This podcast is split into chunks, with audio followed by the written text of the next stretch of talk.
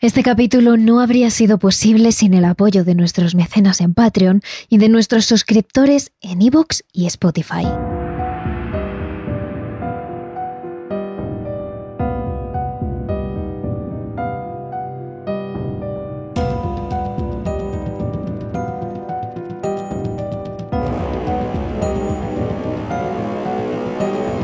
Si una dosis de experiencias de los oyentes se os ha quedado corta, volvemos con más. Quinta parte de experiencias paranormales con los oyentes y esta vez todas ellas acompañadas de las voces de nuestros oyentes que nos contarán al detalle historias que os helarán la sangre. Preparaos porque este capítulo viene fuerte. Así que allá vamos. Terrores nocturnos con Emma Entrena y Silvia Empezamos con la historia de Sheila, una joven oyente de terrores nocturnos que dudó en enviarnos un audio contándonos su experiencia cuando empezamos a hacer capítulos dedicados a vosotros, queridos oyentes. Su historia tiene que ver con sus antepasados familiares, gente que apenas pudo conocer, pero que de alguna manera han conseguido comunicarse con Sheila, nuestra protagonista.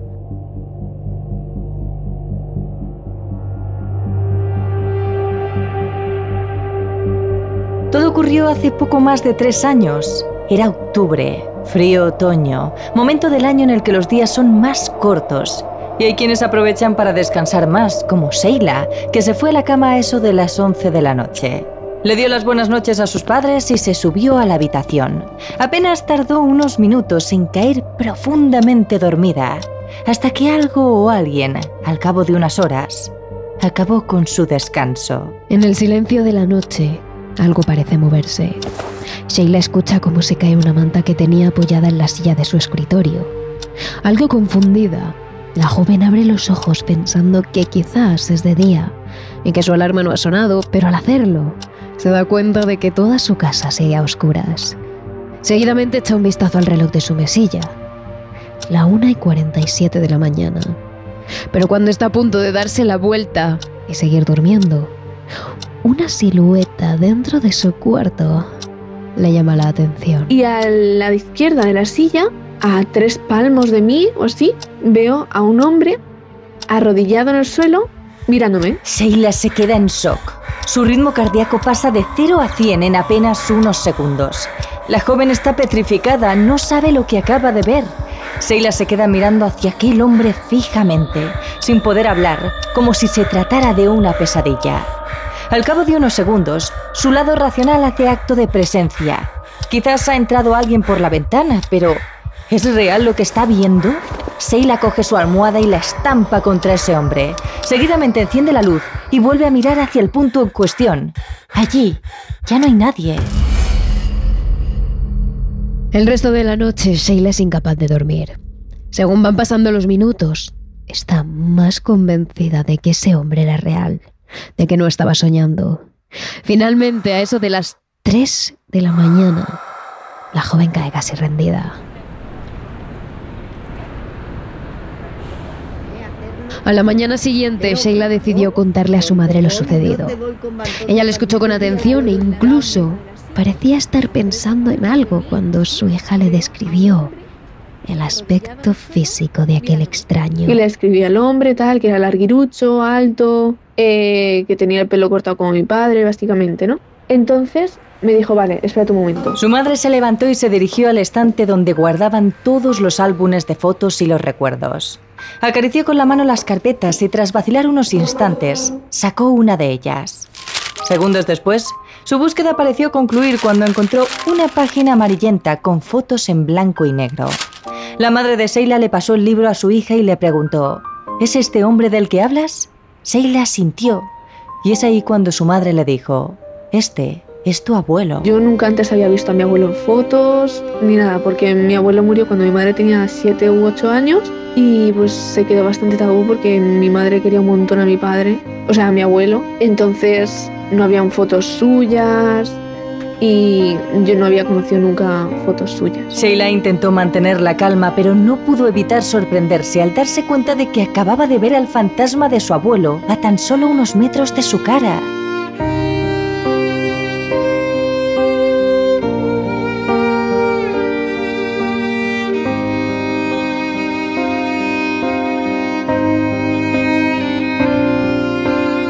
Desde siempre, tanto la madre de Sheila como su tía habían sido personas creyentes en lo paranormal. Y de hecho, semanas después de lo ocurrido, fue la tía quien le contó una experiencia muy similar a la que vivió la oyente. Esta vez la protagonista de la historia era su prima pequeña, de tan solo 5 años. Según le contó su tía, parece ser que la niña se levantó en plena noche para ir al baño, y fue allí donde vio a alguien.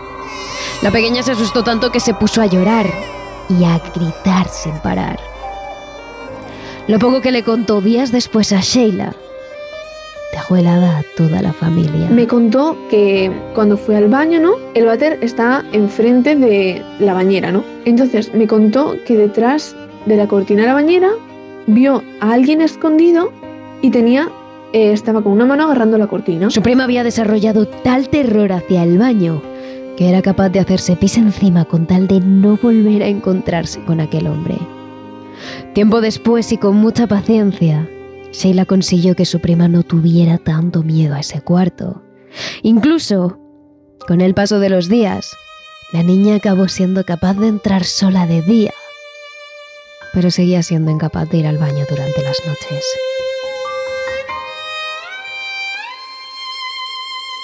Aunque lo cierto es que, al igual que su prima, las noches siguientes Sheila sintió cierto miedo cuando apagaba la luz de su cuarto. De hecho, después de aquel incidente, la joven estuvo durmiendo un tiempo con la puerta de su habitación cerrada. Pero cuando habían pasado varias noches, tranquila, y empezaba a pensar que quizás todo aquello había sido un mal sueño, le sucedió algo más. De madrugada, Sheila se despertó al escuchar cómo la puerta de su cuarto se abría. Algo intranquila, la joven abrió los ojos para ver la hora. La una y cuarenta y siete de la mañana, exactamente igual que la otra vez. Antes de que el miedo invadiese su cuerpo, Sheila se mantuvo fría y pensó que quizás la puerta de su cuarto se había abierto por el viento. Y es ahí cuando miró hacia la ventana. Estaba cerrada, pero para ese momento, que estuviera cerrada no era lo de menos, porque a un lado de las cortinas había algo, o mejor dicho, alguien. Y veo como detrás de la cortina hay un hombre, o sea, una persona alta y se notaba por la figura que era un hombre, eh, que estaba tapándose con la cortina, o sea, que estaba detrás. Y se veían los dedos de que estaba agarrando la cortina por atrás. Sin creer todavía cómo, la joven mantuvo la calma y preguntó a ese ser qué es lo que quería. Llegó a repetir la pregunta una vez más, pero tras esperar unos segundos, un escalofrío empezó a recorrer su cuerpo. ¿Y si no era él? ¿Y si no era su abuelo el que estaba ahí? ¿Y si esa entidad era algo peor? Asustada, Sheila se tapó con las sábanas. No sabía si gritar, pedir ayuda o quedarse en silencio e indecisa. Optó por esto último. Pero por desgracia el encuentro con aquella entidad no había acabado ahí. Sheila notó cómo ese ser se aproximaba a ella. Entonces noté como un escalofrío me recorrió por el cuerpo y se notaba como alguien o algo no sé si era él, estaba levantándome la manta. Entonces me puse a gritar como si no hubiese un mañana y cuando me puse a gritar escuché como la lámpara caía al suelo bruscamente, que tenía una lámpara encima de mi mesita de noche, cayó al suelo y la puerta de mi cuarto daba un portazo y se cerraba. Era como si aquello que acechara a Sheila hubiese huido al escuchar los gritos de la joven. Sus padres bajaron corriendo para ver qué era lo que ocurría. Cuando llegaron a la habitación, se encontraron a su hija prácticamente en shock. Sheila no podía dejar de gritar, sudaba, estaba pálida y sus manos agarraban con fuerza las sábanas. Llegó a chillar tanto que la semana siguiente apenas podía hablar.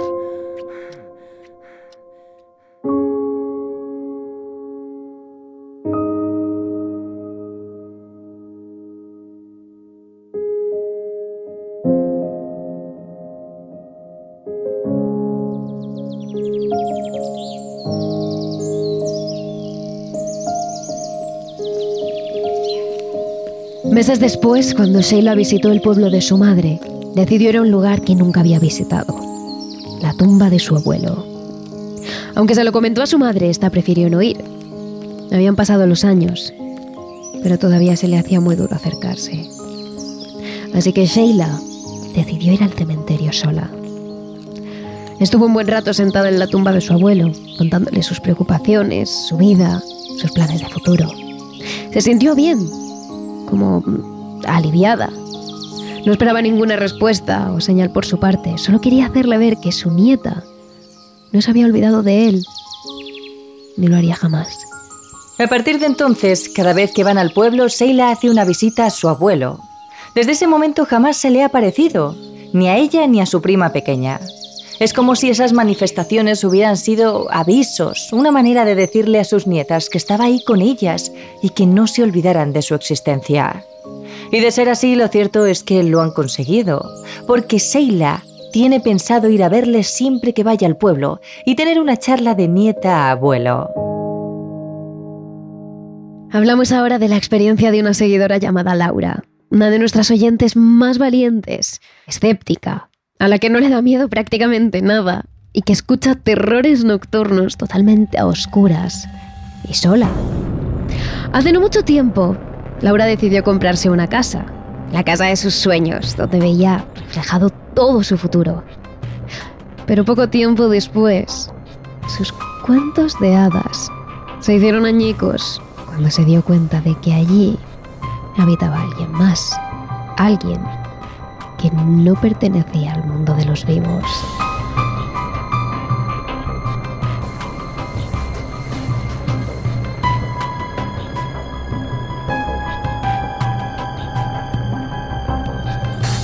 Hace cuatro años, Laura se compró una casa en plena naturaleza. Estaba ubicada al norte de España, rodeada de frondosa vegetación y alejada de todo. Un lugar donde se respiraba paz y tranquilidad. La vivienda constaba de tres plantas, tenía grandes ventanales y una finca inmensa que la rodeaba. El mismo verano que adquirió el terreno, Laura se había instalado en su nuevo hogar, aunque solo le hicieron falta unos pocos días para darse cuenta de que allí sucedía algo algo muy extraño. Todo empezó cuando se instaló su pareja. Nada más cruzar el umbral de la puerta los días siguientes, empezó a encontrarse mal. Ambas se dieron cuenta de que cada vez que pasaba unos días en la casa tenía reacciones alérgicas extrañas, estaba muy cansada o directamente se ponía enferma. Pero quizás cuando empezó todo fue un día en el que ambas se estaban preparando para ir a cenar.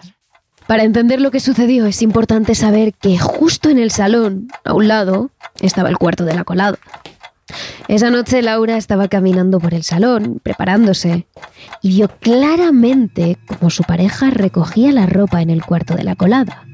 Así que sin pensarlo, empezó a hablar con ella. Y me estaba preparando, me estaba echando la camisa y yo iba hablando con, con mi pareja, pero es que yo estaba mirando el cuarto la colada y yo lo que vi muy claramente es que había alguien agachado haciendo la colada. O sea, yo me acuerdo además en un momento que me fijé en, y digo, anda, mira, qué culillo tiene mi pareja, porque la vi tan nítida, esa imagen, ese ente, no sé qué sería, que la miré. La pero miré fijamente. A los pocos segundos, y sin dejar de hablar, Laura volvió a asomarse al cuartito. Pero esta vez no vio nada. En un primer momento ni siquiera reparó en este pequeño detalle. Pero la cosa cambió cuando su pareja le preguntó desde literalmente el otro lado de la casa con quién estaba hablando. Laura se quedó en silencio, sin entender qué acababa de pasar.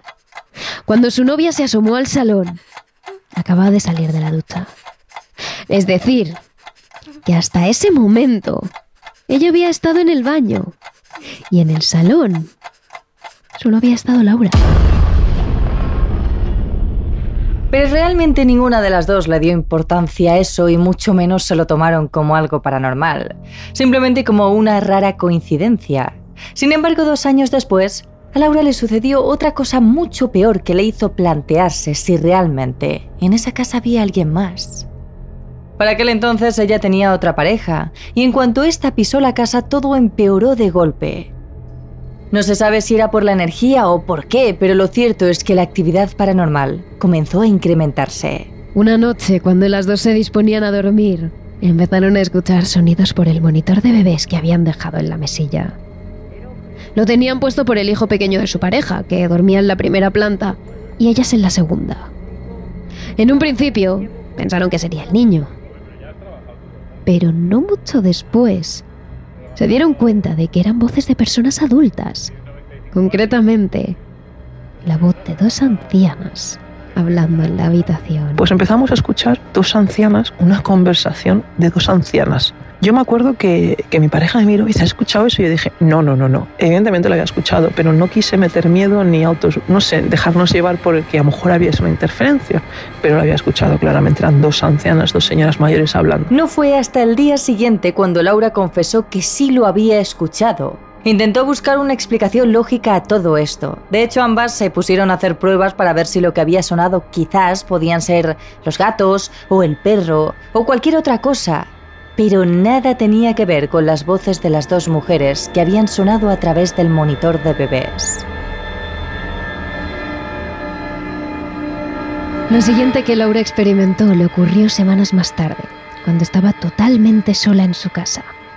Estaba en plena videollamada con su pareja cuando vio algo que jamás olvidaría. Y estaba de camino a la cocina y vi como una caja que estaba perfectamente colocada en la mesa de la cocina, vuela hasta la izquierda y se da un golpe contra lo que viene siendo las cajoneras, la vitrocerámica y tal, de una cocina así grande. Bueno, pues la caja voló. Yo pensé, digo, ya están los gatos o el perro o algo. ¿eh? Y me giro y veo a los perros, y, o sea, al perro, perdona, y a los dos gatos tumbas en el sofá. Y vuelvo así, y otra vez mente lógica de, a lo mejor está abierta la ventana. Voy, las ventanas están cerradas, no hay corriente de aire, una caja ha volado delante de mis ojos, y dije yo, pues hay algo que está intentando llamar mi atención. Lo más sorprendente es que parece que la actividad paranormal, lejos de calmarse, fue a más. A la semana siguiente su pareja y el niño volvieron. Al menos no le dijeron nada sobre lo último que había ocurrido y lo que habían escuchado a través del monitor. Preferían no asustarle. Aunque más les asustó a ellas lo que éste les dijo cuando le acostaron en la cama esa noche y colocaron el monitor. Nada más ponérselo, el niño dice, oye, mami, aquí hay una ancianita que no deja de decir mi nombre. La pareja de Laura se quedó blanca y la propia Laura volvió rápidamente a la habitación del pequeño para ver si, como él decía, había una anciana. El niño no tenía miedo, simplemente estaba confuso. Él no veía a la anciana como una aparición. Para él, era real, una persona de carne y hueso. El único problema es que no entendía por qué estaba allí. Pero no solo fue él el que aquella noche sintió que algo no iba bien.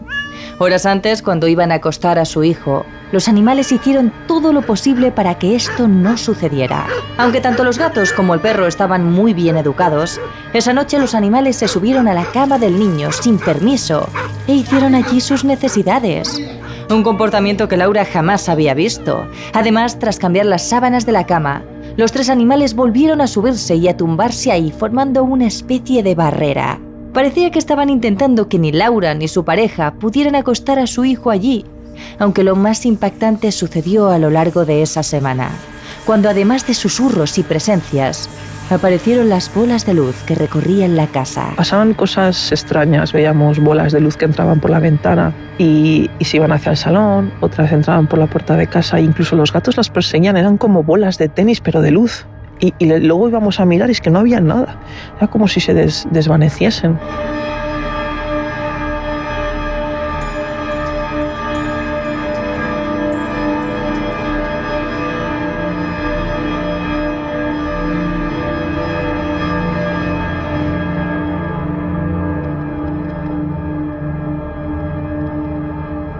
Meses más tarde, el abuelo de Laura pasó un tiempo en aquella casa.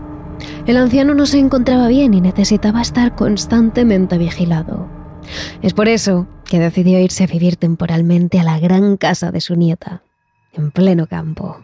Durante todo el mes de octubre, el hombre ocupó la habitación en la que había dormido el niño anteriormente, y donde la mayoría de las veces sucedían cosas paranormales.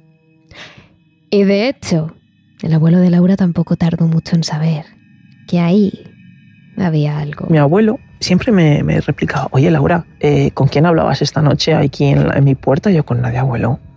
O me decía que escuchaba conversaciones de personas mayores hablando, que él estaba totalmente despierto. Me decía, no, si es que no estaba ni soñando. Una noche que alguien notaba que le tocaban la cabeza la, eh, y le destapaban, o que le movían, pero noche tras noche. Incluso la propia Laura, que dormía en el piso superior, se llegó a levantar durante varias noches porque escuchaba cómo alguien llamaba a la puerta de su cuarto. Cuando abría, a oscuras, allí no había nadie. De hecho, era imposible que fuera su abuelo porque el hombre apenas podía subir las escaleras. La cosa llegó a tal punto que la relación entre Laura y su abuelo empeoró por culpa de las entidades. Era como si éstas lo pasaran bien provocando enfados y discusiones entre las dos. Yo notaba como que mi abuelo me contestaba, pero no era él. O él, yo decía algo, imagínate, oye abuelo, tráeme, cógeme esto. Y yo escuchaba, no, no quiero. Y yo me fallo, abuelo, como que no quieres. Y hasta que llegó una tercera persona y dice, Laura, que no te ha dicho nada. yo, ¿cómo que no? Era como que algo intentaba que ese hombre se fuese para que yo me quedase sola, porque me, me encrispaba con él. Después de unas semanas, su abuelo se recuperó del todo y pudo volver a casa. Laura estaba acostumbrada a quedarse sola allí, al fin y al cabo era su propia casa. Pero en esa ocasión se quedó demasiado sola, con una profunda sensación de vacío que inundó su cuerpo. A esas alturas, Laura sabía que algo no iba bien allí. Sus propios animales eran incapaces de quedarse solos. Era como si, al igual que ella, tuvieran miedo. Aunque sin duda, la gota que colma el vaso ocurre tiempo después, cuando sin motivo alguno se incendia la planta de abajo de la casa. Para aquel entonces, Laura notaba que las cosas se le caían de las manos, se cortaba con los cuchillos y lo peor es que escuchaba voces por su casa. Algo parecido a susurros. A todo esto se le suman las figuras que veía por el rabillo del ojo, de los golpes que la despertaban durante las noches.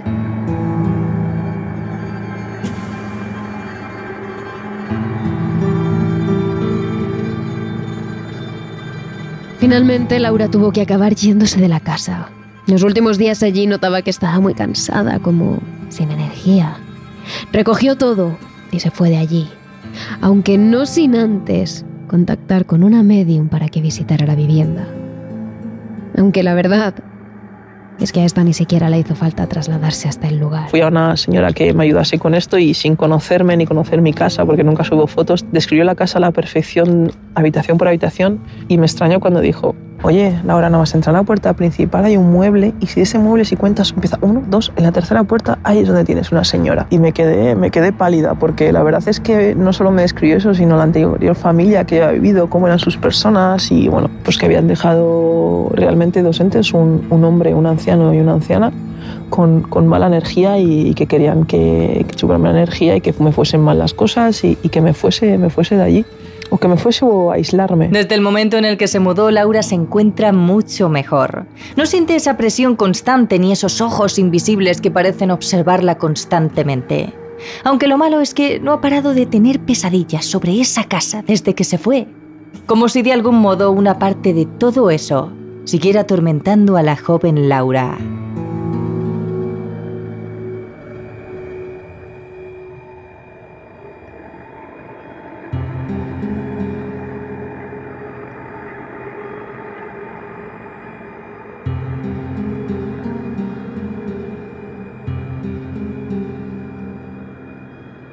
Si te has quedado con ganas de más, ya sabes que en nuestro capítulo extra te traemos más experiencias. Así que no dudes en unirte a la familia de terrores nocturnos a través de Patreon, Evox o Spotify. Y si has vivido alguna experiencia paranormal, envíanos un correo al gmail terroresnocturnosradio.com. Estamos encantadas de escucharlas.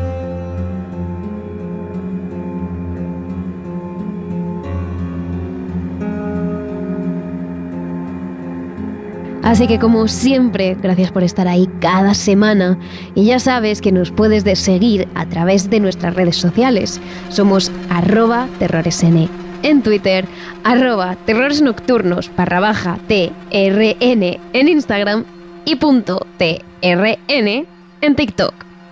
Te esperamos. Terrores Nocturnos, realizado por David Fernández Marcos.